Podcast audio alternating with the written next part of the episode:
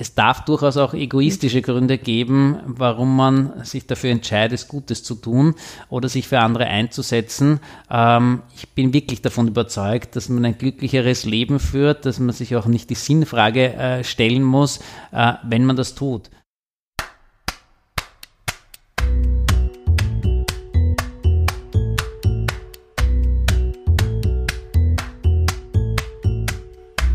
Willkommen beim Sozialpod, der Podcast, in dem sich alles um soziale Themen in Österreich dreht.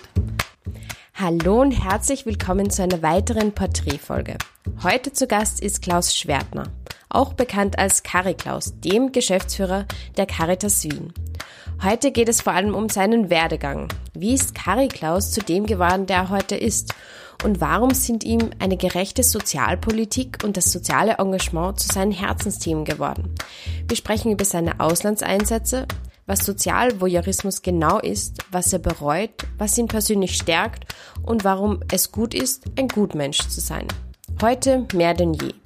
Noch kurz ein paar Eckdaten zu seiner Biografie. Klaus Schwertner wurde 1976 in Wien geboren und wuchs in bescheidenen Verhältnissen auf. Eigentlich wollte er Medizin studieren, doch wie das Leben so spielt, hat er dann einen anderen Weg eingeschlagen. Er studierte Gesundheitsmanagement in Krems und war dann anschließend in der Leitung im Bereich PR und Kommunikation bei den niederösterreichischen Landeskliniken Holding tätig. Dort war er sozusagen Pressesprecher von 27 niederösterreichischen Spitälern. Später wurde er dann Pressesprecher der Caritas Wien und seit 2013 ist er in der Doppelspitze mit Alexander Bodmann, Geschäftsführer der Caritas Wien. Aufsehen hat er vor allem mit der 2010-Initiative erzeugt gegen Unrecht. Kinder gehören nicht ins Gefängnis, die von über 75 Organisationen und mehr als 116.000 Menschen unterstützt wurde. Weiters mit der Flower Rain Aktion für das Wiener Neujahrsbaby 2018 und mit, mit zahlreich anderen kritischen Postings in den sozialen Medien setzt er sich stets für eine faire und gerechte Sozialpolitik ein. Außerdem hat er vor kurzem ein Buch herausgebracht, Gut Mensch zu sein, das im Molden Verlag erschienen ist. Darin stellt er eine persönliche Zwischenbilanz dar die unter anderem autobiografisch ist. Er reflektiert und blickt darin selbstkritisch auf sein bisheriges soziales Engagement und gibt Impulse zur aktuellen prekären Situation. Das Buch habe ich selbst innerhalb eines Tages verschlungen. Wirklich sehr empfehlenswert. Umso mehr freue ich mich, dass er heute im Sozialpod zu Gast ist, in der Sendereihe Sozialpod Porträt.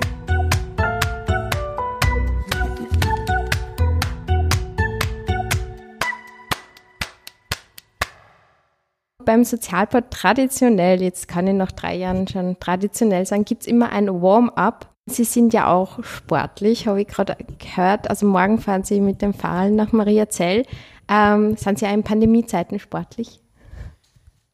Spannenderweise habe ich in Pandemiezeiten gar nicht so viel äh, Sport äh, gemacht. Das liegt aber vor allem daran, äh, dass ich erstens im letzten Jahr wirklich, glaube ich, so viel gearbeitet habe wie noch nie davor und das über einen sehr langen Zeitraum. Das heißt, gerade in dieser ersten Lockdown-Phase waren das wirklich teilweise sieben Tageswochen, wo ich gearbeitet habe und in Spitzenzeiten auch bis zu 18 Stunden am Tag. Ähm, das ist natürlich auf Dauer nicht gut. Ähm, und dann habe ich mir Anfang März äh, ja noch dieses eigene Herzensprojekt erfüllt, ähm, das eigene Buch zu schreiben vor allem dann in der Nacht und am Wochenende. Das heißt, es ist im Herbst dann auch äh, intensiv mit diesem Projekt weitergegangen. Ich habe aber jetzt eine große Freude, dass es äh, erschienen ist am 22. März und ähm, versuche jetzt wieder regelmäßiger Sport zu machen, laufen zu gehen und auch Rad zu fahren. Wir werden jetzt ein bisschen an Sport machen. Ein kleines Warm-up beim Podcast gibt es jetzt. Ähm, den sogenannten Entweder-Oder-Katalog. Sind Sie bereit? Bitte. Lieber Stadt oder Land? Land. Lieber Buchautor oder Twitter-Blogger? Buchautor. Lieber demonstrieren oder twittern? Twittern. Lieber Sozialmanager oder Mediziner? Sozialmanager. Also äh, ja, eindeutig. Lieber Bundeskanzler oder Bundespräsident? ich wollte bis heute nie Politiker werden, das heißt, hier kann ich nicht äh, oder äh, oder entweder oder antworten ähm, und sag, ähm, ich schließe das nicht für alle Zukunft aus, aber ich könnte es jetzt nicht beantworten. Ich mache die Aufgabe, die ich mache am liebsten.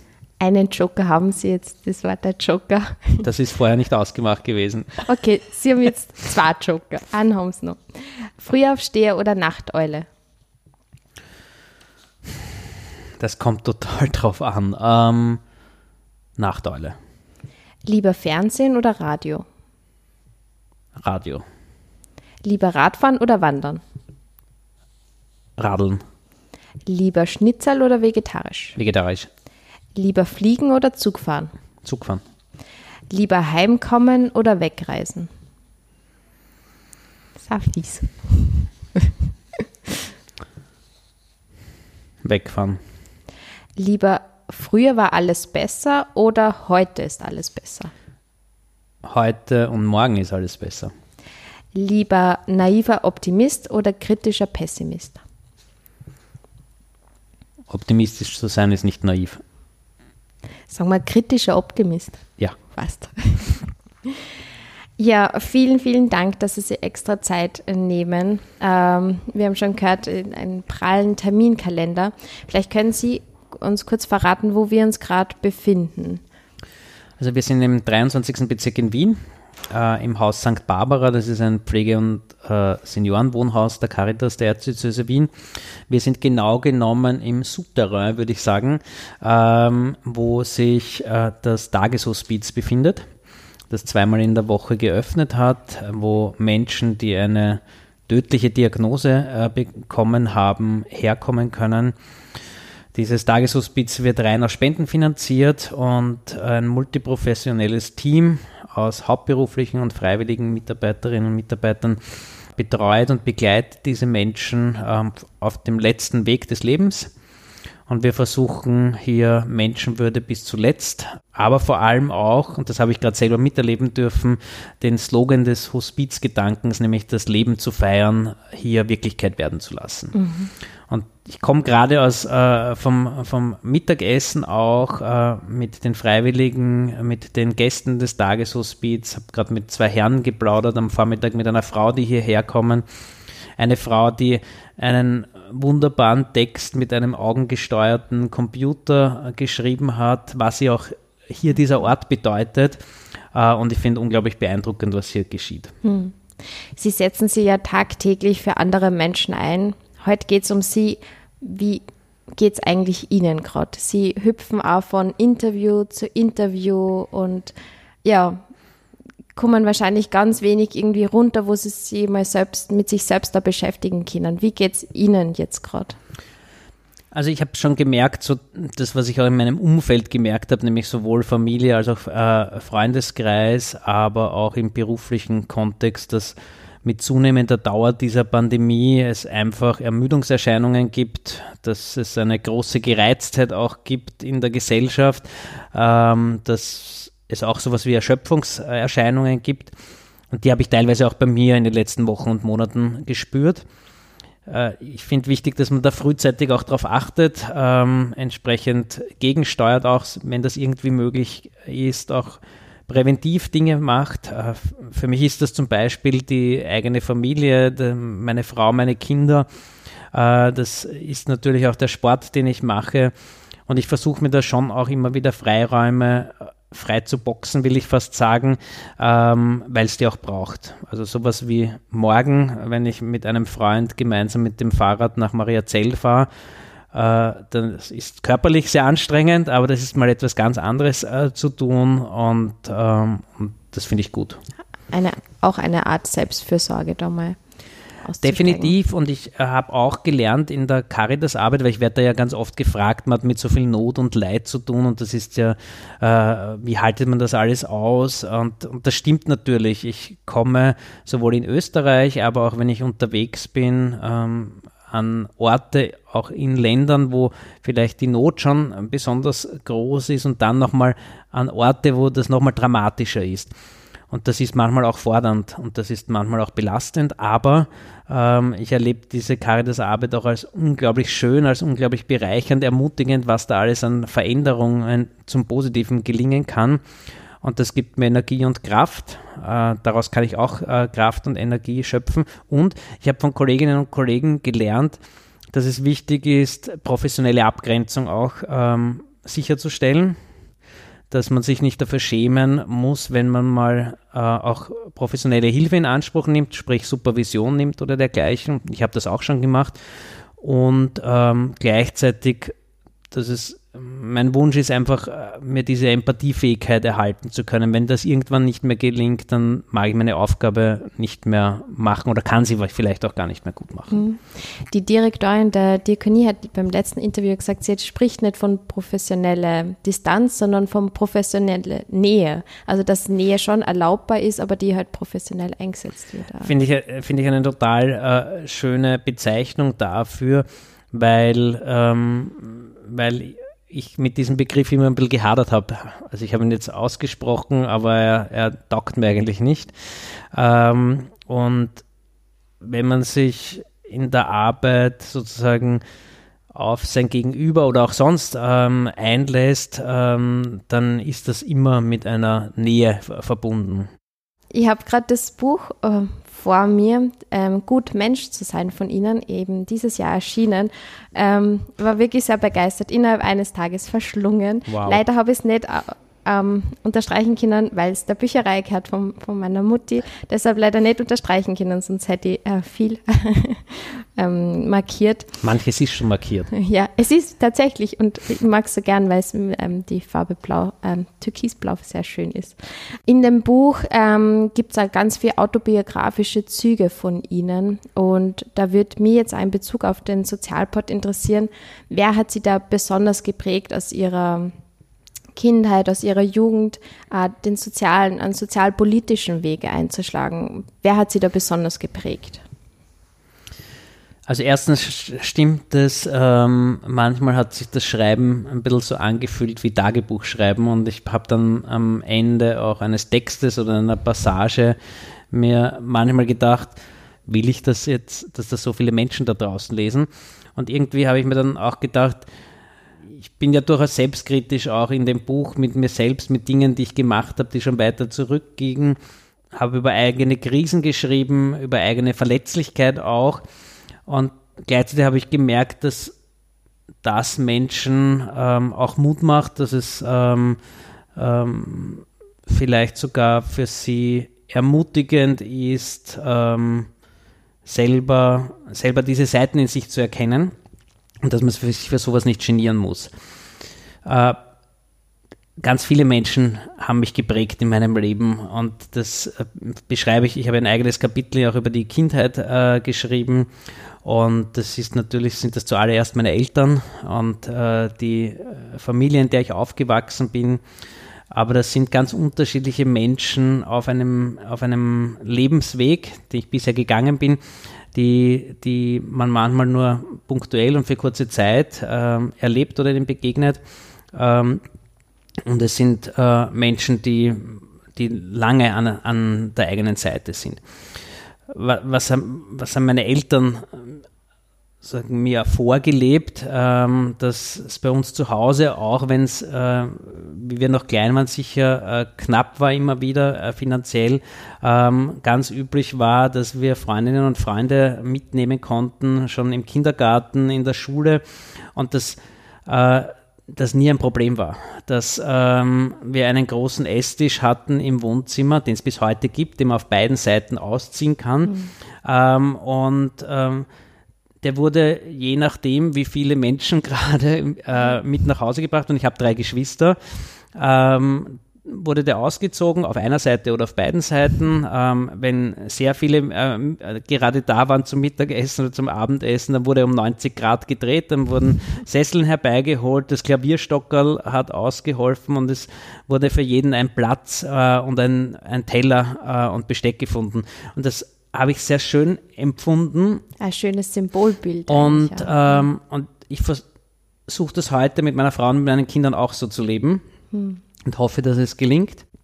Und ich habe auch gemerkt, jetzt auch im Rückblick des Schreibens äh, und im drüber nachdenken, also ich habe diese Zeiträume gefunden, gerade auch beim Schreiben mhm. oder beim äh, Nachdenken, bevor ich zu schreiben begonnen habe, dass ähm, ich mir eigentlich schon in frühester Kindheit mit Ungerechtigkeiten sehr schwer getan habe.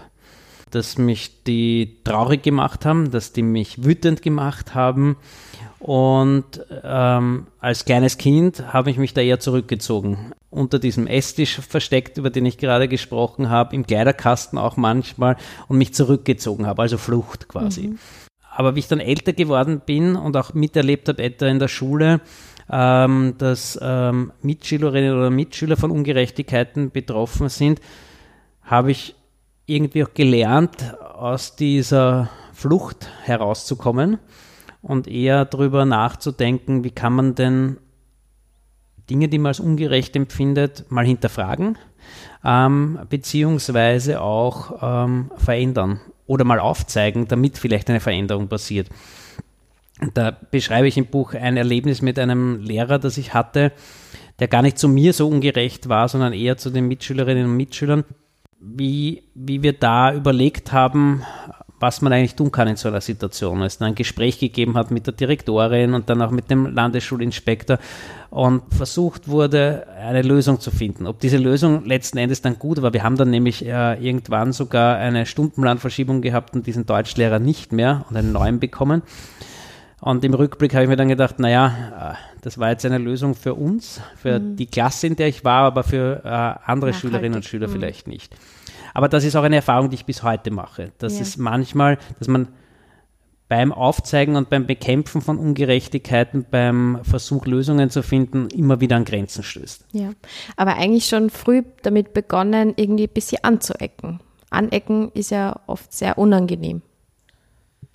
Ja, wahrscheinlich bin ich ein, eine Person, die aneckt, die auch an Grenzen geht, die manchmal auch über Grenzen geht, ähm, auch aus der Überzeugung heraus, dass ähm, wir nur an den Grenzen Veränderungen vorantreiben können, dass wir einer, in einer Gesellschaft leben, ich habe vorher die große Gereiztheit äh, erwähnt, wo es laut ist, wo vieles auch gerne überhört oder übersehen wird und gerade Menschen, die in herausfordernden Situationen sind, egal ob es um obdachlose Menschen geht, um geflüchtete Menschen, äh, um langzeitarbeitslose Menschen, denen wir als Caritas, aber ich auch dann persönlich äh, versuchen, eine Stimme zu geben. Das heißt, sie zu ermächtigen und zu schauen, wie sie selbst für ihre Anliegen eintreten können, aber auch einen anwaltschaftlichen Auftrag übernehmen mhm. ähm, und für sie Wort ergreifen. Mhm. Auf Ihrem Werdegang, Sie sind seit, von 2008 bis 2013 waren Sie Pressesprecher der Caritas Wien und dann sind Sie Geschäftsführer der Caritas Wien worden. Jetzt haben Sie ja den Spitznamen Cari Klaus. Wie sehr identifizieren Sie sich auch mit der Caritas? Also wie, wie viel Car Prozent Caritas steckt in Ihnen? Kann man das irgendwie sagen oder ist es so tagabhängig? Und was war vor der Caritas? Wie sind Sie zur Caritas gekommen und wie viel, ja, wie viel Caritas ist jetzt in Ihrem Leben? Es ist, scheint, dass es oft einfach 100 Prozent ist. Aber auf Twitter zum Beispiel sind Sie vielleicht gar nicht alles, ist nicht alles Caritas. Oder muss man das überhaupt so trennen?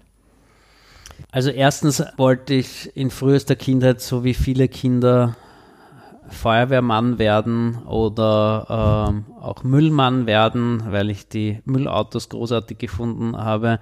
Ähm, aber relativ frühzeitig wollte ich dann Kinderarzt werden. Diesen Traum bin ich relativ lang nachgelaufen, ähm, habe mich vielleicht sogar verrannt darin und habe mich wenig damit beschäftigt, wie kommt man überhaupt dorthin. Und ähm, habe nach der Matura dann mit dem Medizinstudium begonnen und äh, mir hat das überhaupt keine Freude bereitet.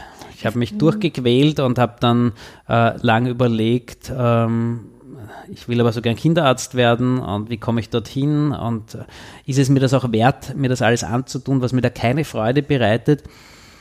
Und es war was war das vor allem, was da irgendwie langweilig war oder was, wie haben Sie das gespürt, dass es nicht das Richtige ist? Ich habe mir ganz schwer getan, irgendwelche Wälzer auswendig zu lernen. Und das ist auch notwendig im Medizinstudium. Mhm. Und, ähm, und ich habe hab schon in der Volksschule nicht gerne Gedichte auswendig gelernt, ähm, geschweige denn, dass ich irgendwie Knochenansätze Lateinisch. auf Lateinisch oder pharmakologische Stoffe auswendig lernen wollte, gerne.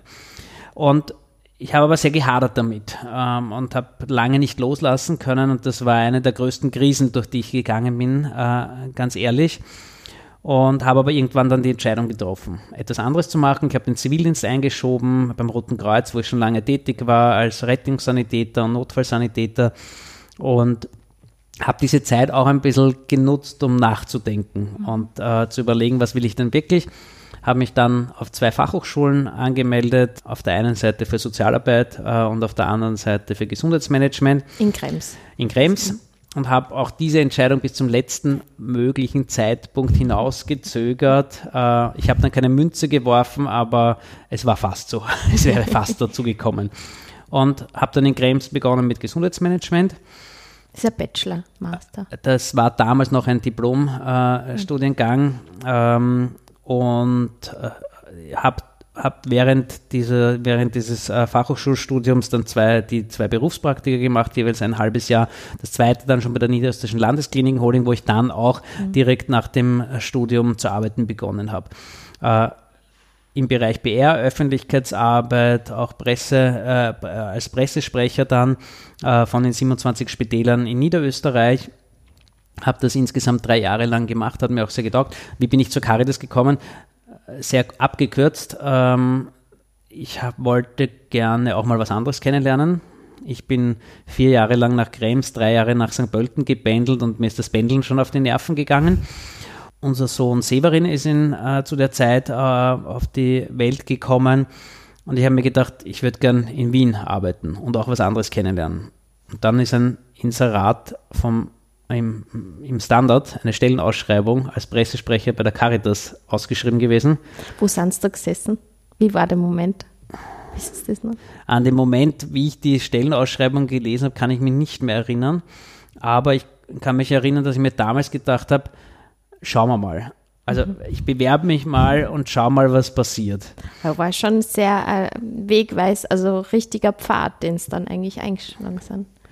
Ja, das. Man also, hat sich damals noch nicht so angespielt. Es war spannend, weil es hat dann äh, in diesem Bewerbungsprozess äh, eine Verzögerung gegeben, auch auf Seiten äh, der Caritas. Und ich habe dann ein Bewerbungsgespräch gehabt, wo ich rausgegangen bin und äh, fünf, fünf Leute mir gegenüber gesessen sind. Und ich mir gedacht, puh, ähm, wow. Und habe ich mich genug vorbereitet und eigentlich habe ich ähm, mir gedacht, na, die Stelle werde ich nicht bekommen. Aber es war dann anders. Ja. Ich habe dann ein, eine, es hat dann eine zweite Runde gegeben, auch ein, ein Gespräch mit dem Michael Landau, ein langes, das äh, ich als sehr positiv erlebt habe und offenbar wechselseitig. Und dann habe ich die Information bekommen, dass ich bei der Caritas beginnen kann. Dann war ich so überfordert, dass ich gesagt habe, ich brauche jetzt eine Woche Bedenkzeit. Wirklich? Okay. Und ähm, die habe ich auch voll ausgenutzt. Mhm habe dann äh, noch einmal ein Telefonat mit dem Michael Lander gehabt, ein längeres, und am nächsten Tag dann zugesagt. Zugesagt. Und seitdem, es war die richtige Entscheidung. Ja, definitiv. Mhm. Also ähm, mir macht die Aufgabe bis zum heutigen Tag große Freude. Ähm, wie in jedem Job gibt es Dinge, die einem manchmal äh, irritieren, manchmal auch nerven.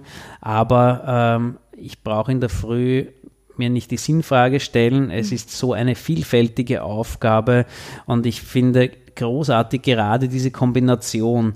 Äh, gerade sozusagen diese, diese Hilfsangebote für Menschen in Not, für Menschen am Ende des Lebens oder an die, äh, so wie hier im Tageshospiz, äh, Nachtstreetwork von der Gruft, ähm, die WGs für Menschen mit Behinderung, äh, die Auslandshilfe, äh, die Katastrophenhilfe. Das ist unglaublich bereichernd, unglaublich, ähm, unglaublich beeindruckend, wie unterschiedliche Menschen man begegnet und dann draufkommt, ähm, dass, es, dass wir so unterschiedlich doch gar nicht sind, dass es diese Hilfe zur Selbsthilfe ist, also der Versuch, Menschen so zu befähigen, dass sie selber wieder für sich sorgen können, aber schon auch dieser andere Aspekt, der anwaltschaftliche Auftrag. Das heißt, aufgrund der Erfahrungen, die wir an den unterschiedlichen Orten ähm, machen in der Caritas-Arbeit, das Aufzeigen ähm, und quasi gesellschaftspolitisch hier mitzuwirken, dass äh, um Lösungen gerungen wird. Das ist manchmal hart, ja. aber das ist etwas, was mir, glaube ich, auch persönlich liegt. Und wie viel Caritas steckt jetzt in Ihnen? Ich weiß gar nicht, was ich auf diese Frage sagen soll. Ich habe selber äh, eh mich mal gefragt, also ich habe den, den, diesen Ausdruck Kari Klaus selbst erfunden. Und gekommen ist er eigentlich deshalb, weil ich einen Skype-Namen hatte, äh, der Rettungsklaus äh, geheißen hat, weil ich ja 16 Jahre beim Roten Kreuz äh, Rettung gefahren bin. Mhm. Ähm, und ähm, wie ich mich bei Skype angemeldet habe, damals hat es natürlich schon hunderte Klaus äh, gegeben und damals habe ich mir den äh, Namen Rettungsklaus gegeben dann habe ich mir gedacht, das passt jetzt aber nicht mehr ganz, äh, wenn ich bei der Caritas bin. Und so bin ich auf die Idee gekommen, Cariklaus als yeah. äh, Namen ähm, da zu verwenden. Und der hat mittlerweile wirklich Bekanntheit natürlich bekommen mhm. aufgrund meiner Social Media Aktivitäten. Ich habe mich manchmal auch gefragt, sozusagen, bin das noch ich? Mhm. Weil, aber jetzt gar nicht so sehr, ähm, weil ich nicht dazu stehe, was ich da mache und weil ich äh, irgendwie jetzt eine Persönlichkeitsstörung habe und glaube, das sind zwei unterschiedliche Identitäten, aber sehr wohl natürlich schon auch damit, ähm, dass jede und jeder von uns auf Social Media ja nicht 100 Prozent, also da komme ich auf die Frage zurück, mhm. nicht 100 Prozent von sich preisgibt und das ist auch gut so. Mhm. Und wir uns in sozialen Netzwerken natürlich gerne auch positiver dastehen, als wir vielleicht selber sind. Und, und darüber habe ich einfach damals auch nachgedacht. Mhm. Wie viel Caritas steckt in mir drinnen? Ich, ich, ich mache diese Aufgabe schon sehr lang. Mhm. Ich mache sie noch immer sehr, sehr gerne. Ich gehe damit schlafen und ich wache damit auf. 100 Prozent ist es nicht, aber ich würde sagen annähernd 100 Prozent. Viel. Ja, ich glaube schon, dass, dass so verschiedene Identitäten, also Berufsidentität, Familienidentität und das macht halt irgendwie so das eigene Ich halt aus und bei manchen ist halt der, der Beruf halt die Berufsidentität vielleicht auch stärker und bei anderen Freizeitidentität. Also was ich definitiv sagen kann, ist, dass sich für mich diese, diese Familien Rolle, der Ehemann, der Familienvater und auf der anderen Seite der Caritas-Verantwortliche, dass sie das, diese zwei Rollen schon manchmal anspüren wie ein Spagat. Mhm. und jetzt weiß ich, dass ich rein körperlich noch nie einen Spagat können habe. Das heißt, wenn man versucht, einen Spagat zu machen, ohne dass man kann, äh, dann tut das weh, dann zieht das. Und das immer wieder zu reflektieren, passt da die Balance noch? Ähm, ist das jetzt schon zu viel Spannung oder auch nicht. Äh, das halte ich für extrem wichtig. Vielleicht kann man sie ja ah, Okay, ich wollte gerade sagen, man vielleicht sie mehr dehnen kann, dass sie der Spagat nicht mehr so unangenehm anspürt. Nein, ich plane nicht, äh, einen Spagat zu erlernen. Zu Ihrem Alltag. Ich glaube, dass es ganz schwer zusammenzufassen ist. Sie haben eh schon gesagt, es ist eine Bandbreite an verschiedensten Aktivitäten, die Ihr Job einfach ausmacht. Ein großer Bereich davon ist, dass Sie bei der Auslandshilfe, Katastrophenhilfe vor Ort sind, teilweise ähm, Besuche machen. Ähm, da hatte die Caritas verschiedenste Schwerpunkte, er legt sich verschiedene Schwerpunkte. Ähm, genau. Seit wann besuchen Sie solche Einsätze und gibt es da einen Auslandseinsatz, der, der Ihnen jetzt gerade ganz akut einfällt, weil er so prägend war für Sie? Also der Michael Landau hat mir in meinem Bewerbungsgespräch beziehungsweise in den ersten Tagen im Jahr 2008, wie ich bei der Caritas äh, begonnen habe, damals als Pressesprecher, gesagt, dass er es ganz wichtig findet, dass ich meine Arbeit nicht nur aus dem Büro mache, sondern ganz viel vor Ort äh, in den Projekten und in mhm. den Häusern und äh, Einrichtungen, Beratungsstellen und dergleichen bin, um nicht nur in Berichten darüber zu lesen, sondern diese Arbeit auch zu spüren. Und ich habe mir das vom allerersten Tag an wirklich zu Herzen genommen. Ich erinnere mich an meinem ersten Arbeitstag, habe ich einen erheblichen Anteil der Zeit im Haus für junge Obdachlose, äh, im Haus für junge Obdachlose verbracht, das direkt im, ähm, neben unserem äh, Bürogebäude auch ist. habe mit dem Leiter damals ein langes Gespräch gehabt und habe zum damaligen Zeitpunkt ja nicht mal gewusst, dass es äh, obdachlose junge, junge oder Jugend, junge Erwachsene oder Jugendliche gibt. Gibt es übrigens auch schon eine Podcast-Folge, Yucca, oder? Genau, genau ganz ja. genau. Mhm. Weil ich auch diesem Vorurteil aufgesessen bin, dass Obdachlosigkeit nur das ist, was man sieht, nämlich den äh, obdachlosen Mann auf der Parkbank, Rauschebad, zerschlissene Kleidung, vielleicht Bierdose im, im Park sitzend. Und, äh, und dass das aber ganz vielfältig ist, dass es obdachlose Frauen gibt, obdachlose Jugendliche gibt, das habe ich zu dem Zeitpunkt alles nicht gewusst. Ähm, also ich bin ganz viel, so wie jetzt gerade, auch vor Ort und das ist auch das, was mir besonders viel Freude in der Arbeit bereitet. Ähm, vor allem auch, dass ich Begegnungen schaffen kann. Mhm. Ähm, und ich glaube, dass da ganz viel an Veränderung auch passiert. Was meine ich damit? Ich äh, war schon oft mit hochrangigen Politikerinnen und Politikern auf Nachtstreet Work mit der Gruft und wir haben obdachlose Menschen auf Wien Straßen besucht. Und ich glaube, dass gerade in diesen Begegnungen ganz viel passiert, mhm. Was gesellschaftsverändernd sein kann was zu mehr Verständnis beitragen kann. Ich war schon ganz oft mit hochrangigen ähm, Managerinnen und Managern äh, von großen Unternehmen ähm, in vielen Projekten der Caritas wie hier im Tageshospiz. Ähm, und glaube auch da, dass äh, Veränderung passiert. Die Frage war aber ganz konkret, ich habe sie mir gemerkt, ähm, wo ich auf einem Auslandseinsatz war, der mich äh, sehr geprägt hat, der ein, ein Einsatz, der nahe zurückliegt, natürlich im letzten Jahr, war im Februar 2020, wo ich unmittelbar vor, äh, vor, der, vor dem ersten Lockdown und Ausbruch der Pandemie quasi bei uns in Europa auf der Insel Lesbos war, im Camp Moria, damals im mittlerweile abgebrannten Camp Moria, wo ähm, zu dem Zeitpunkt rund 23.000 Menschen, äh, darunter Tausende ähm, Kinder ähm, unter widrigsten Bedingungen auf europäischem Boden gelebt haben und in Wirklichkeit ja bis zum heutigen Tag auf den griechischen Ägäisinseln nach wie vor leben. Das hat mich deshalb ähm, so erschüttert, muss ich ganz ehrlich auch sagen, aber auch dann wachgerüttelt, dass man hier etwas tun muss, weil ich mir niemals gedacht hätte, dass es solche Zustände in Europa im Jahr 2020 oder jetzt mittlerweile 2021 geben kann, darf und dass wir beginnen darüber zu diskutieren, ob Menschenrechte in Europa wirklich für alle Menschen gelten oder ob wir sie an den Grenzen Europas begraben. Das macht mich fassungslos deshalb, weil ich wirklich ein glühender Europäer bin, weil ich aufgewachsen bin, wie Europa äh, geteilt war noch äh, in mhm. Ost und West. Ähm, und ich mich daran erinnere, auch an die Besuche ähm, bei meiner Oma im Ritzing im Burgenland, wo unmittelbar dieser eiserne Vorhang war. Mhm. Und ich mir gedacht habe, wir haben das hinter uns lassen. Und das ist sozusagen dieses vereinte Europa und dass wir uns dort für die viel betonten Werte, die da in den Sonntagsreden oder in irgendwelchen Politiker äh, YouTube oder Instagram Stories zu hören sind, ähm, die gelten auch. Und dort muss ich feststellen, das ist nicht so. Hm. Dazu posten Sie äh, auf Twitter ganz oft den Aufruf, den wiederholen Sie äh, immer wieder. Täglich. Täglich, wirklich täglich. Täglich.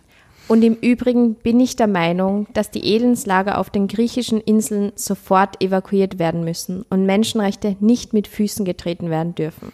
Europa, wach auf. Österreich muss im Rahmen einer geordneten Rettungsaktion zumindest 100 Familien mit Kindern aufnehmen.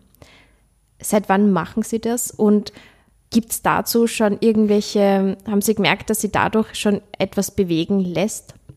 Oder auch, was ist das Ziel von diesem wiederholten Posting? Also ich mache das seit über einem Jahr. Und seit diesem Einsatz? Genau. Mhm. Und ähm, ich habe ihn ein bisschen weiterentwickelt äh, in Formulierungen. Aber in, im Grunde genommen ist es die gleiche Forderung seit Beginn, weil ich glaube, dass das ein Thema ist, das so gerne weggewischt wird, ähm, äh, wo auch hochrangige österreichische Politiker gesagt haben, es wird nicht ohne hässliche Bilder gehen, aber in Wirklichkeit äh, hätten sie gerne, dass es am liebsten ohne Bilder geht. Das heißt, es wird auch alles unternommen, äh, jetzt, dass äh, der Zugang für Journalistinnen und Journalisten, aber auch für Hilfsorganisationen in diese Camps, in diese Lager erschwert wird oder verunmöglicht wird, um ja nicht öffentlich zu machen, was dort passiert. Und ich finde, da muss man etwas dagegen tun. Es ist eher ein relativ kleiner Beitrag, aber ähm, tagesabhängig ähm, wird dieses, ähm, dieses, dieser Tweet ähm, von bis zu 300, 400 Leuten zumindest wahrgenommen, retweetet und weitergeleitet. Ähm, und, ähm, und es hat ja mehrere, über zehn europäische Länder gegeben, die mittlerweile in einem Relocation-Programm, in einer geordneten Rettungsaktion Familien und Kinder, unbegleitete Minderjährige aus Griechenland auch aufgenommen haben, um hier einen Beitrag zu leisten, um hier auch europäische Solidarität zu zeigen. Österreich hat bis zum heutigen Tag keine einzige Familie, kein einziges Kind mhm. aufgenommen. Und ich werde da so lange weitermachen, bis da etwas passiert. Und ich glaube auch, dass das leicht möglich wäre, weil wenn man sich in Österreich umhört, es gibt mittlerweile in mehreren Bundesländern, in mehreren Städten äh, diese Protestcamps auch, äh, wo demonstriert wird, wo darauf hingewiesen wird, dass das eigentlich einfach lösbar wäre. Es gibt Bürgermeisterinnen und Bürgermeister praktisch aller Couleurs, ÖVP, sogar ein FPÖ-Bürgermeister, der sich zu Wort gemeldet hat, die gesagt haben, wir sind da bereit, Pfarren, Pfarrgemeinden, die gesagt haben, äh, sie würden einen Beitrag leisten. Ähm, und eigentlich scheitert es da nur an dem Go der Bundesregierung. Ähm, und ich kann mir nicht vorstellen, dass das aufrechtzuerhalten ist. Wie ist Ihre heutige Prognose? Ähm, wie lange werden Sie denn diesen, dieses Twitter-Statement noch ähm, tweeten? Ähm, ich weiß es nicht, ähm, solange es notwendig ist. Ja. Aber sind Sie optimistisch? Ich bin Berufsoptimist. Das habe ich gelernt äh, in meiner Arbeit, dass man manchmal einen langen Atem braucht, dass es ähm, die Caritas-Arbeit auch ausmacht, äh, dass man an Orten bleibt und Hilfe leistet, wenn ähm, gerade nach großen Katastrophen die Scheinwerfer und das mediale, die mediale Aufmerksamkeit, der mediale Dross weitergezogen ist. Ähm, und das macht diese Arbeit auch aus und das mhm. finde ich mhm. gut. Mhm. Nochmal zu diesem Einsatz, zu diesem Auslandseinsatz. Ich glaube, weil sie das auch ganz viele nicht wirklich so vorstellen Kindern, dass man ein bisschen dahinter blicken, wie schaut so ein Einsatz aus, wie lange dauert der, ähm, genau, wie lange bleibt man dort, wer kommt da mit, welches Ziel verfolgt man dann, vielleicht könntest du uns da mitnehmen, vielleicht. Das ist äh, ganz unterschiedlich. Ähm, es gibt ja sozusagen, ähm, ich, ich war etwa auch schon im Südsudan, wo wir seit vielen Jahren ähm, gemeinsam mit Partnerorganisationen Projekte umsetzen, dort ähm, Landwirtschaftsprojekte, Bildungsprojekte, aber auch Nothilfe leisten. Ähm, das heißt, es gibt dort auch Babyfeeding Centers, also wo es wirklich darum geht, Kinder vor dem Verhungerten zu schützen.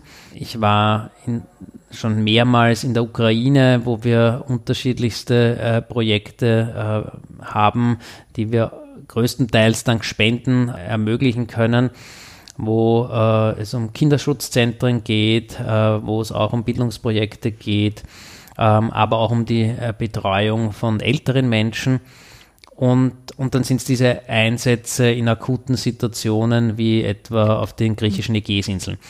In Katastrophensituationen ist es so, dass äh, die Caritas dann aus Österreich auch jemanden vor Ort äh, schickt, um auch äh, zu schauen, was wird an Hilfe gebraucht, auch zu schauen, welche Organisationen sind schon vor Ort, ähm, wie kann man sich das gut aufteilen, auch äh, in unterschiedliche Tätigkeitsfelder.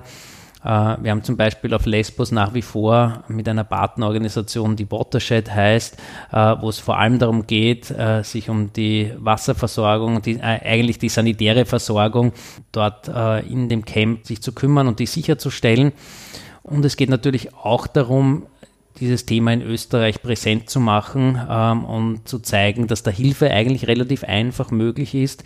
In der Sondersituation auf den griechischen Ägäisinseln muss man ganz ehrlicherweise sagen, dass es weniger an zur Verfügung stehenden Mitteln scheitert. Das mhm. ist das äh, Obstruse, äh, sondern vielmehr am politischen Willen. Also dass alles unternommen wird, eigentlich, dass Hilfe verunmöglicht wird. Mhm. Und wie lange bleiben Sie dann zum Beispiel bei so einem Einsatz? Unterschiedlich. Ähm, Im Südsudan allein aufgrund der Anreise und Abreise können das eine Woche oder zehn Tage sein. Ähm, in, in, ähm, auf Lesbos waren es beide Male so in etwa vier bis fünf Tage wo ich ja äh, jedes Mal auch mit äh, einmal mit einem Katastrophenhelfer, einer Katastrophenhelferin von der Caritas unterwegs war und wir ja in Griechenland nicht nur auf Lesbos waren, sondern dann auch am Festland und geschaut haben, wie wir dort Hilfe organisieren können. Hm. Sie kommen dann zurück ähm, und Sie haben dann ganz viele Bilder im Kopf, aber auch wirklich Bilder am ähm, Handy oder auf der Kamera. Meine erste Frage ist, wie gehen Sie mit den Bildern im Kopf um? Also nehmen Sie sie dann irgendwie selber ein paar Tage, um da runterzukommen? Und auch, wie gehen Sie dann mit den Bildern im Handy um? Und da das Stichwort Sozialvoyeurismus, ähm, wie man da kritisch mit dem Material äh, umgehen kann. Also mit den Bildern im Kopf äh, äh, gehe ich so um, dass meistens mein Arbeitsalltag so durchgetaktet ist, dass wenig Zeit zum Verschnaufen äh, ist und es eigentlich nach der Rückkunft sofort weitergeht. Ähm, was mir Freude bereitet, was ich glaube ich auch ganz gut kann, ist ähm, über diese Bilder beziehungsweise über diese Geschichten von Menschen, die mir erzählt werden, zu schreiben. Und das macht mir große Freude. Das äh, versuche ich auf Social Media, das versuche ich teilweise dann äh, in Berichten, die ich auch für Medien äh, schreibe, in, Gast, in Form von Gastkommentaren oder auch für Publikationen der Caritas. Das hilft mir, das Erlebte auch ein Stück weit zu verarbeiten. Mhm. Und ich versuche aber auch, und das ist vielleicht eine gewisse Sondere, Besonderheit, auf Social Media auch darüber zu schreiben, wie es mir in diesen Situationen geht. Und mhm. das glaube ich, mit einer großen Ehrlichkeit, nämlich auch über Dinge zu schreiben, die mich irritieren, die mich manchmal auch überfordern ähm, und das ein Stück weit preiszugeben. Und da merke ich, dass ich auf das sehr viele Reaktionen bekomme. Also mir schreiben ja jeden Tag über die unterschiedlichen Social-Media-Kanäle äh, Menschen, die dann nachfragen, nicht ob sie der Caritas helfen können, sondern wie man am besten helfen kann, was man tun kann. Und versuche ich alles auch selber zu beantworten. Und das ist durchaus herausfordernd, zeitlich gesehen, aber das ist eine große Freude zu sehen, wie viele Menschen man damit auch erreichen kann und die dann wieder darüber nachdenken, wie kann man erste Schritte setzen, um eine positive Veränderung voranzutreiben. Und dann sagen Sie, naja, weil eigentlich es würde dort Ressourcen geben, es ist nur der politische Wille. Definitiv, aber das heißt ja nicht, dass man hier in Österreich nicht etwas tun kann. Gerade wenn es um die Frage der Ägäisinseln äh, geht, äh, um die illegalen Pushbacks, äh, die an der Außengrenze stattfinden, dann ist die wichtigste Botschaft, die ich den Menschen, die sich da an mich wenden, ähm, die ich ihnen mitgebe, ist, dass wir nicht schweigen dürfen. Mhm. Dass es das Wichtigste ist, auch das zum Thema zu machen, äh, lästig zu sein, Auf ähm, es aufzuzeigen, eine Form zu finden, mhm. ähm, wie man dagegen auftreten kann. Und das kann sein, indem man täglich eine Twitter-Meldung rausschießt mhm. ähm, oder indem man ähm, auf die Straße geht äh, und sich bei den Protestcamps beteiligt oder dass man ähm, seine eigenen Social-Media-Kanäle nutzt, um äh, das Thema zum Thema zu machen. Ja. Oder dass man E-Mails an Politikerinnen und Politiker schreibt. Dass die äh, Möglichkeiten sind ja vielfältig. Dass man gemeinsam anecken. Definitiv. Der zweite Teil der An äh, Frage, den habe ich noch nicht beantwortet. Wie gehe ich mit den Bildern um? Mhm. Es gibt Bilder, die ich auf meinem Handy habe, die ich äh, nicht veröffentliche, weil ich auch glaube, dass es wenig bringt, ähm, Menschen zu schockieren oder auch zu ähm, erschrecken gleichzeitig dass es äh, der Respekt und auch den Respekt vor der Menschenwürde der einzelnen Menschen, die man da fotografiert und natürlich um Einverständniserklärungen und dergleichen geht, äh, Bilder zu veröffentlichen. Manchmal ist das aber auch herausfordernd, muss ich ganz ehrlich sagen, mhm. in der Situation, weil wenig Zeit ist, weil es eine Sprachbarriere gibt. Ähm, mhm. Und ähm, hier gute Wege zu finden, ähm, das ist äh, definitiv auch herausfordernd. Ja, ich finde es so eine Feinlein. Ähm wann ist es produktiv und wann ist es einfach nicht mehr produktiv. Also wann geht es wirklich in die Richtung Sozialvoyeurismus. Ich finde in ihrem Buch, glaube ich, da haben sie drüber geschrieben, dass sie auch ein Bild veröffentlicht haben vom, von Dreiskirchen, was eigentlich verboten war. Und aber das genau was Produktives erzeugt hat, also wirklich Veränderung ähm, erzeugt hat. Also gibt es da bei Ihnen auch Punkte, wo Sie sagen, das bereue, das hätte ich nicht veröffentlichen sollen oder hat es Bilder geben oder Geschichten, die waren einfach, ja, waren einfach nicht passend?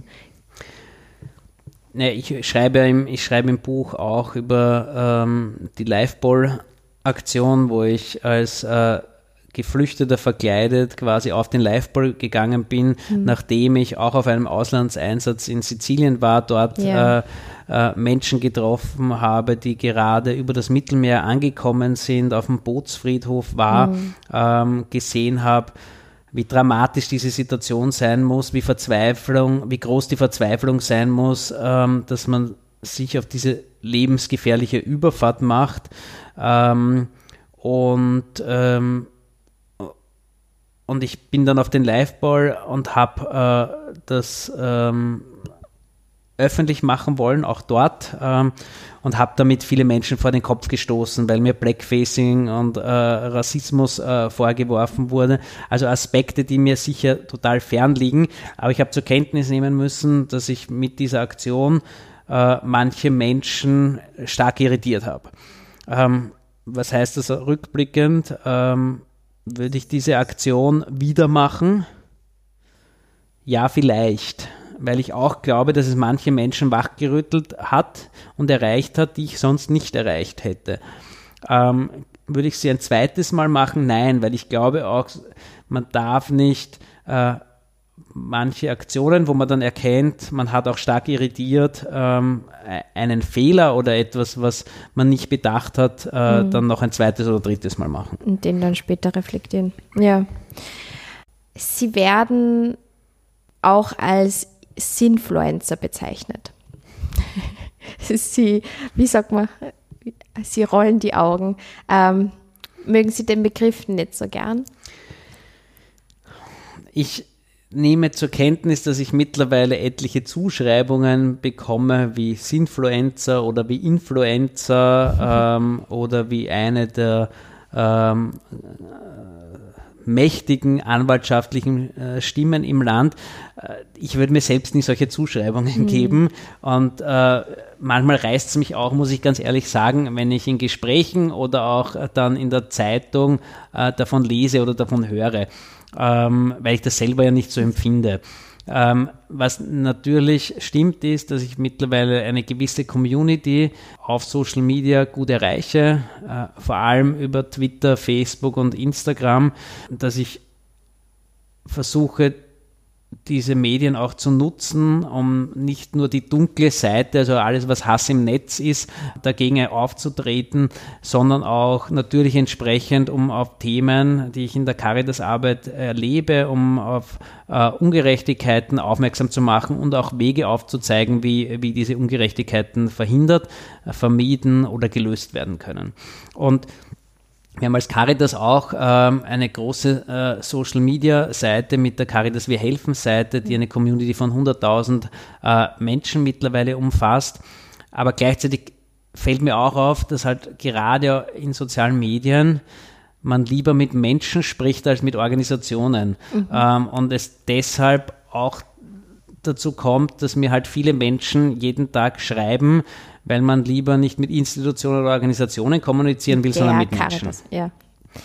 Deshalb mag ich ja den Begriff äh, lieber Kommunikator oder Sprachrohr. Also ich sehe sie als, als starkes Sprachrohr und schon als starkes Sprachrohr, ähm, um sie sozial zu engagieren. Und da machen wir jetzt die Brücke auch wieder zu ihrem Buch, zum sozialen Engagement und es ist gut, Mensch zu sein wenn Sie nicht selber Geschäftsführer der Caritas wären, wo würden Sie sich selbst sozial engagieren? Was wäre das? Ich bin 16 Jahre Rettung gefahren, ähm, als Freiwilliger, als Zivildiener und auch ein paar Jahre neben dem Studium hauptberuflich. Und das war schon etwas, was mir sehr viel Freude bereitet hat, muss ich ehrlich sagen. Mhm. So unmittelbar Menschen zu helfen, auch ähm, so unerwartet, äh, welche neue Situation sich ergibt, wenn ein Notruf hereinkommt, man alarmiert wird und man nie genau weiß, äh, was einen dann vor Ort erwartet, äh, rasch handeln muss, kühlen Kopf bewahren muss, das, das war etwas, was mir, was mir große Freude bereitet hat, muss ich äh, ganz ehrlich sagen. Ich habe auch eine Zeit lang dort in der Notrufzentrale äh, gearbeitet, das heißt Feuerwehr, Notruf und Rettungsnotruf, die Anrufe entgegengenommen. Äh, mhm. Das habe ich schon auch herausfordernd gefunden, mhm. muss ich ganz ehrlich sagen, Menschen zu beruhigen, die in so einer äh, Stresssituation ja. und ähm, aufgeregten Notsituation sind und zu wissen, man darf sie teilweise am Telefon nicht verlieren. Ähm, das, äh, das habe ich herausfordernd gefunden, aber es hat mir auch Freude bereitet. Ich bin schwer beeindruckt, muss ich ehrlicherweise sagen, von diesem Bereich auch der Hospizarbeit. Mhm. Ich hätte mir nicht gedacht, ähm, dass ich das mal sagen werde, wie ich zur Caritas gekommen bin, war das eher einer jener Bereiche, vor denen ich mich fast ein bisschen gefürchtet habe, mir gedacht habe, schaffe ich das und wie wird das sein? Und ich habe dann auch lange gezögert, bis ich mal eine ähm, Kollegin gefragt habe, ob ich sie einen Tag lang begleiten darf, Menschen zu besuchen, die eine tödliche Diagnose haben. Darüber schreibe ich auch äh, über ein Gespräch mit einem äh, Mann, der einen Hirntumor hatte, mhm. das eines der letzten Gespräche letztlich war, die er in seinem Leben geführt hat. Und das war unglaublich bereichernd, dieses Gespräch. Mhm. Es war stark, es war ähm, so, so, präsent mhm. und ähm, und ich bin ja zuerst gar nicht drauf gekommen. Ich bin dann neben seinem Krankenbett äh, gesessen. Er hat meine Hand gehalten oder ich seine. Also ich habe mir zur Begrüßung die Hand gegeben und wir haben sie dann nicht mehr loslassen, sind dann eine Stunde da gesessen oder er da gelegen und ich da gesessen und haben die Hand nicht mehr loslassen. Irgendwann habe ich nicht mehr gewusst, hält er jetzt noch meine Hand oder ich seine. Und er hat mir sein Leben erzählt anhand eines Bücherregals, das gegenüber von seinem Krankenbett gestanden ist. Und ich bin erst irgendwann draufgekommen, weil er dann immer so ein bisschen hingeschaut hat und hat von den Ausflügen am Wochenende mit, sein, mit seinen Kindern und seiner Frau erzählen, und weil das sind alte Fotoaufnahmen gewesen, Ausflüge im Wienerwald, mhm. hat äh, davon erzählt, äh, von Reisen, die sie gemacht haben und die Reiseführer sind dort gestanden, Sprachen, die er erlernt hat und es waren die Wörterbücher dort äh, zu sehen. Das war unglaublich beeindruckend. Gleichzeitig hatte ich dann äh, bei der Verabschiedung große Sorge zu sagen, auf Wiedersehen. Ich habe es auch nicht gesagt, weil ich da irgendwie diesen Schritt nicht gehen konnte. Wenige Tage danach ist er verstorben, aber in diesem Bereich mal äh, sich auch freiwillig zu engagieren, da auch Ausbildungen zu machen, um die Arbeit gut und nicht nur gut gemeint machen zu können, äh, das könnte ich mir gut vorstellen. Ja. Da wäre jetzt also meine, eine meiner Abschlussfragen. Wenn es da jetzt Zuhörende gibt vom Sozialpod, die sagen, ich möchte mich unbedingt sozial engagieren. Die Pandemie hat mir unter, unter anderem gesagt, ähm, Sozialsystem oder das soziale Netzwerk, soziales Engagement ist einfach sowas von systemrelevant. Was können Sie da weitergeben? Wie finde ich den passenden Platz, ähm, wo ich mich, wo ich wirksam sein kann und wo ich mich auch gut sozial engagieren kann? Also ein Patentrezept gibt es da nicht, weil es gibt Menschen, die ähm, gerne vor allem ihre Stärken und Talente einbringen wollen, die sie vielleicht sogar in einem beruflichen Kontext, ähm, die in einem beruflichen Kontext sie äh, an Erfahrungen und an Kompetenzen erlernt haben und die wollen sie dann auch, wenn sie sich sozial oder freiwillig engagieren, äh, weitergeben. Was meine ich damit? Wir haben zum Beispiel in den Caritas Lerncafés, wo wir kostenlose Lernhilfe anbieten, viele Lehrerinnen und Lehrer, auch ehemalige Lehrerinnen und Lehrer, die dort äh, mit Kindern und Jugendlichen lernen. Aber wir haben auch Menschen, die dann ganz bewusst etwas anderes machen wollen. Also ähm, die dann sagen, ich sitze in meiner Arbeit, ähm, meine Arbeit ist Kosmetikerin, aber ähm, bei meinem sozialen Engagement mag ich gerne auf Wien Straßen unterwegs sein mit dem Kanisi-Bus und Suppe mhm. ausschenken. Ähm, ich glaube, das muss man selber für sich rausfinden das Schöne ist, dass man das auch ähm, selber rausfinden kann. Also wir bieten Infoabende an, wo wir die unterschiedlichen Tätigkeiten auch vorstellen. Wir bieten ganz niederschwellige Möglichkeiten auch bei uns mitzumachen. Wenn ich daran denke, dass wir jetzt neu im letzten Jahr gestartet haben mit www.füreinander.at, ja. wo man sich anmelden kann und wo wir immer wieder auch punktuelles Engagement ausschicken und dazu einladen mitzumachen, entweder beim, entweder beim Plaudernetz oder auch für andere Aktivitäten. Und wir haben eine eigene Plattform eingerichtet, den wir helfen.job. Mhm wo man von Geldspenden, Sachspenden, Zeitspenden ganz unterschiedliche Formen äh, finden kann, äh, was man denn tun kann. Ich glaube, das muss man selber für sich rausfinden. Auch das, was Freude bereitet, was bewiesen ist, äh, dass ähm, es in Wirklichkeit uns nur dann gut gehen kann, wenn es auch den anderen gut geht und dass es wissenschaftliche Studien gibt, die klar aufzeigen, dass Menschen, die sich für andere einsetzen, die sich auch freiwillig engagieren, glücklichere, gesundere Menschen sind und damit auch eine längere Lebenserwartung haben. Wow. Und Sie sagen ja, in, im Buch schreiben Sie ja, es geht bei allen meinen guten Taten nie nur ausschließlich um die anderen, sondern auch um mich selbst. Das ist genau anschließend an dem, was ich gerade gesagt habe. Es darf durchaus auch egoistische Gründe geben, warum man sich dafür entscheidet, Gutes zu tun oder sich für andere einzusetzen. Ähm, ich bin wirklich davon überzeugt, dass man ein glücklicheres Leben führt, dass man sich auch nicht die Sinnfrage äh, stellen muss, äh, wenn man das tut. Und das ist auch etwas, für das wir uns nicht schämen müssen. Ich, ich, ich ärgere mich ja wirklich und deshalb habe ich meinen Titel äh, des Buches auch so gewählt dass Gutmensch zu einem Schimpfwort geworden ist. Seit den 90er Jahren in Wirklichkeit äh, ziemlich heftig. Und dieses Buch ist auf der einen Seite auch der Versuch, diesen Begriff wieder neu zu besetzen, ihn zurückzuerobern, den Mensch in den, in den Mittelpunkt zu äh, stellen und uns bewusst zu machen, wir tragen alle auch ich natürlich, das Gute und das Schlechte in uns. Es gibt da auch dunkle Seiten und wir können uns jeden Tag aufs Neue entscheiden, was wollen wir gerne in uns stärken. Und, und ich glaube, es kommt niemand auf die Welt und wird sich denken, ich bin gern ein böser Mensch. Also daran glaube ich einfach nicht, sondern ich bin fest davon überzeugt, dass es zuallererst zutiefst menschlich ist, äh, auf sich zu schauen, aber auch auf andere. Das wären jetzt schon wunderbare äh, Schlussworte gewesen. Jetzt machen wir aber nur ein kleines Cooldown, ähm, ähm, vom Warm-up zum Cooldown, wie beim Sport, den berühmt-berüchtigten Sozialpod-Rap.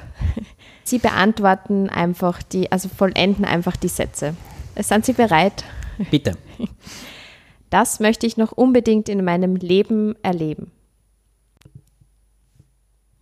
Wow, große Frage. Das möchte ich unbedingt äh, noch erleben. Ich mag unbedingt erleben, meine Kinder aufwachsen zu sehen und ähm, hoffentlich auch äh, irgendwann Enkelkinder. Mhm. Ein gutes Buch, das ich gerne weiterempfehle.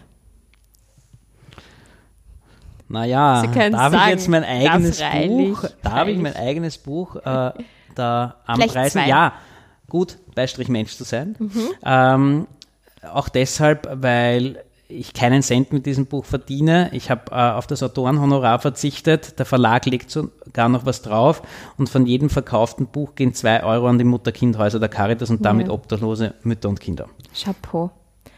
Das beste Kaffeehaus in Wien ist, genau, seit gestern Transparenz. Wir nehmen am 20. Mai auf. Seit gestern kann man wieder in die Kaffeehäuser das beste Kaffeehaus in Wien.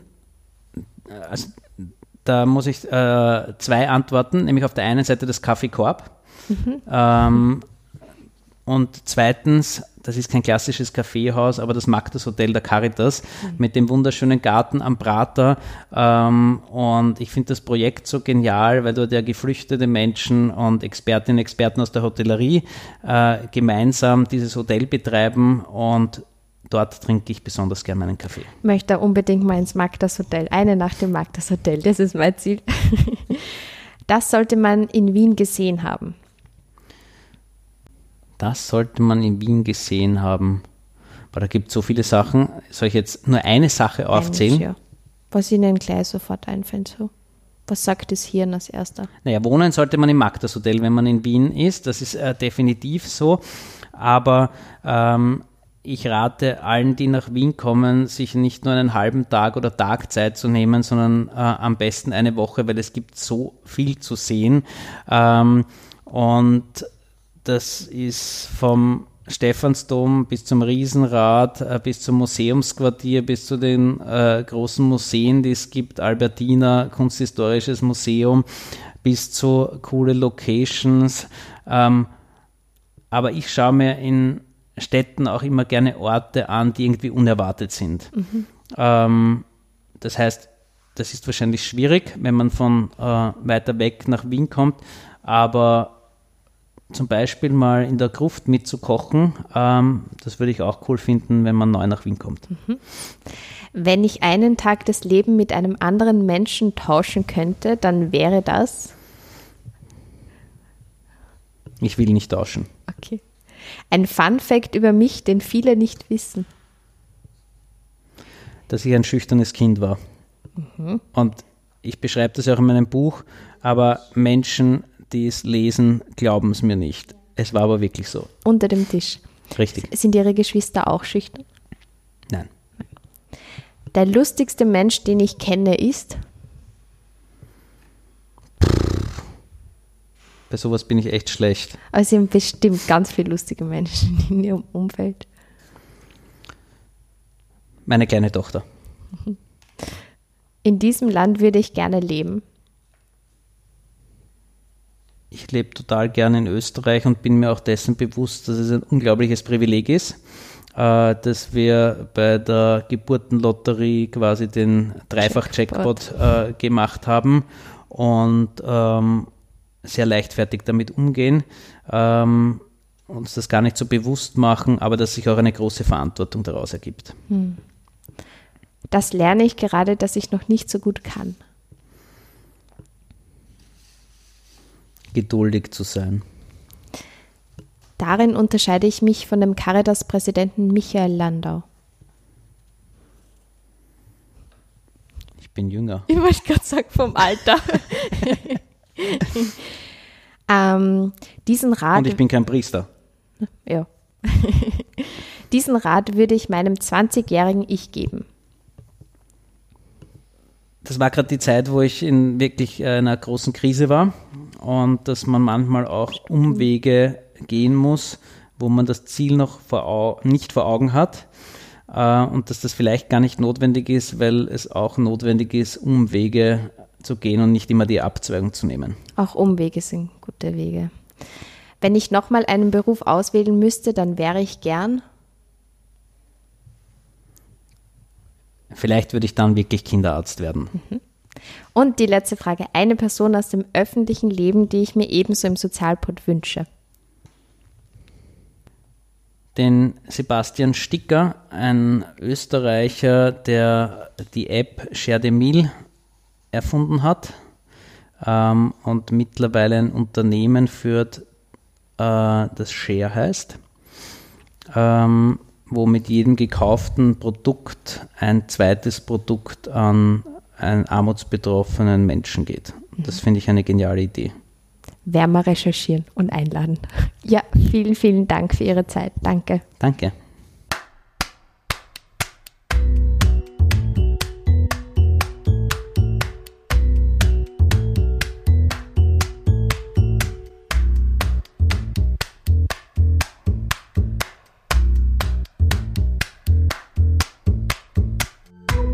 Sozialpod Porträt